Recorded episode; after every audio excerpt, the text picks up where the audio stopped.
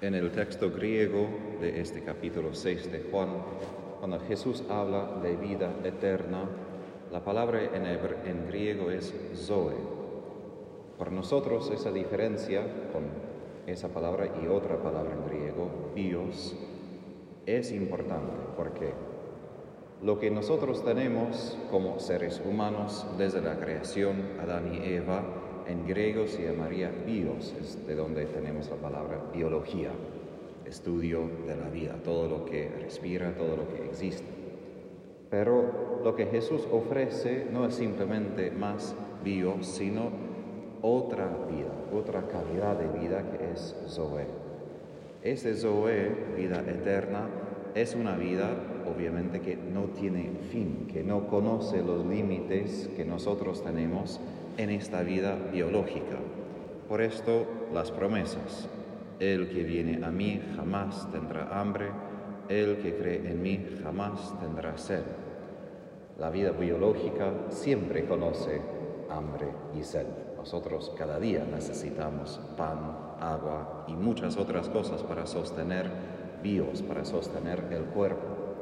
Pero lo que Jesús está diciendo es que Él es la fuente sí de toda vida, y hasta hay santos que solamente comieron la Eucaristía y eso fue suficiente por ellos, pero no recomiendo que intentemos esto sin que tengamos una gracia especial. Pero Jesús más que todo ofrece a nosotros el Espíritu Santo, quien nos da esta vida eterna. Es decir, una paz duradera, una vida diferente que ya comienza desde ahora. Y el cumplimiento de esta vida será que hasta el cuerpo, el día final, el día de la resurrección, vamos a poder participar plenamente, no solamente en el alma, sino también en el cuerpo, en este Zoe, en esta vida eterna. Ahora, Jesús comienza su discurso sobre el pan de vida, sobre sí mismo, y hace referencia muchas veces sobre nosotros que va a resucitar a nosotros en el último día. Y luego Él va a decir que el que no come mi carne, no bebe mi sangre, no va a ver, no va a tener esta vida eterna. ¿Por qué?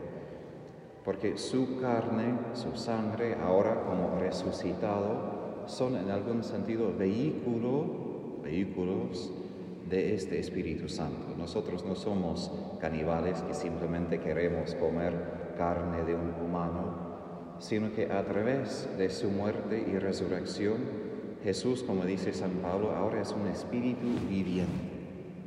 Es una persona que ahora es capaz de transmitir a nosotros su Espíritu Santo. Entonces, en la Eucaristía sí recibimos a Jesús, obviamente, pero Jesús en algún sentido es el instrumento, es la manera que el Padre provee a nosotros su Espíritu, esta vida eterna. Y por eso ese sacramento sí, obviamente refiere a Jesús, pero también es un sacramento sumamente sobre el Espíritu Santo. Y por esto Jesús dice que Él es este pan de vida, Él es quien provee este sustento él es quien cuida esta vida, como nosotros necesitamos pan normal para que el cuerpo pueda seguir viviendo, necesitamos ese pan celestial, ese pan espiritual, quien es Jesús, para sostener la vida espiritual, es decir, la vida del espíritu, porque nosotros no poseemos, no poseemos el espíritu por nosotros mismos, es decir, no es simplemente algo que yo tengo por mí, es siempre un espíritu que tengo que recibir desde afuera en algún sentido, de Jesús, de su carne, de su sangre. Y la buena nueva es que Jesús promete, Él no rechaza a nadie que viene a Él. San Francisco de Sales, cuando él daba una conferencia a unas hermanas religiosas de la visitación que él fundó, dijo que en la Eucaristía, cuando nosotros nos acercamos a Él, el trono de su misericordia es justamente nuestra miseria. Es decir, que nosotros acudimos a Jesús, obviamente no como seres perfectos, ni como adecuados, Venimos a Jesús justamente como miserables y presentamos esta miseria como el lugar donde más necesitamos su misericordia y su presencia. Y podemos hacer esto porque Él promete, no rechaza a nadie que acude a Él. Eso no quiere decir que no tenemos que confesar nuestros pecados en la, la confesión. Primero hay que hacerlo ahí. Pero después de esto, Él pide, Él quiere que vengamos a Él. Y esto es la generosidad de nuestro Dios. Nosotros quedamos a Él todo lo peor en algún sentido. Y Él en su generosidad nos da todo lo mejor. Creo que no hay persona en este mundo que puede hacer esto, porque tenemos que dar algo al menos para mantener un vínculo, pero con Jesús Él justo pide esta miseria nuestra para derramar su misericordia. Ahora, el último, lo que dice Jesús, es que la voluntad de, su Padre, de nuestro Padre, es que Él no pierda nada de lo que Él le dio.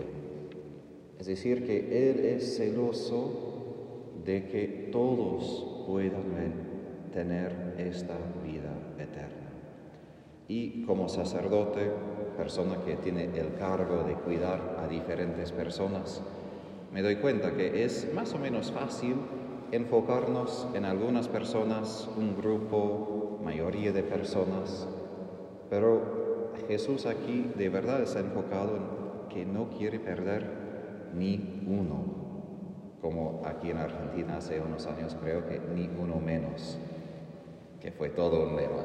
No, no entiendo toda la historia, pero al menos he visto esto. Jesús preocupa para no perder ni uno. Y eso no es fácil, porque si pensamos en números sería, bueno, 99% es gran éxito, ¿no? Pero Jesús ni quiere que este 1% se pierda.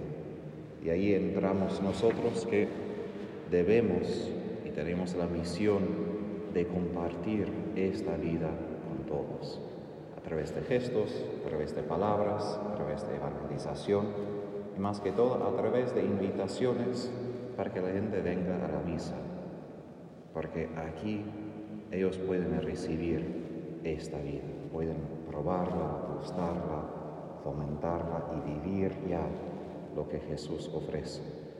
Entonces pedimos a Jesús esta gracia de recibirlo con fe profunda y de llevarlo a los que todavía no lo conocen, para que ellos también puedan ver en Él el pan de vida.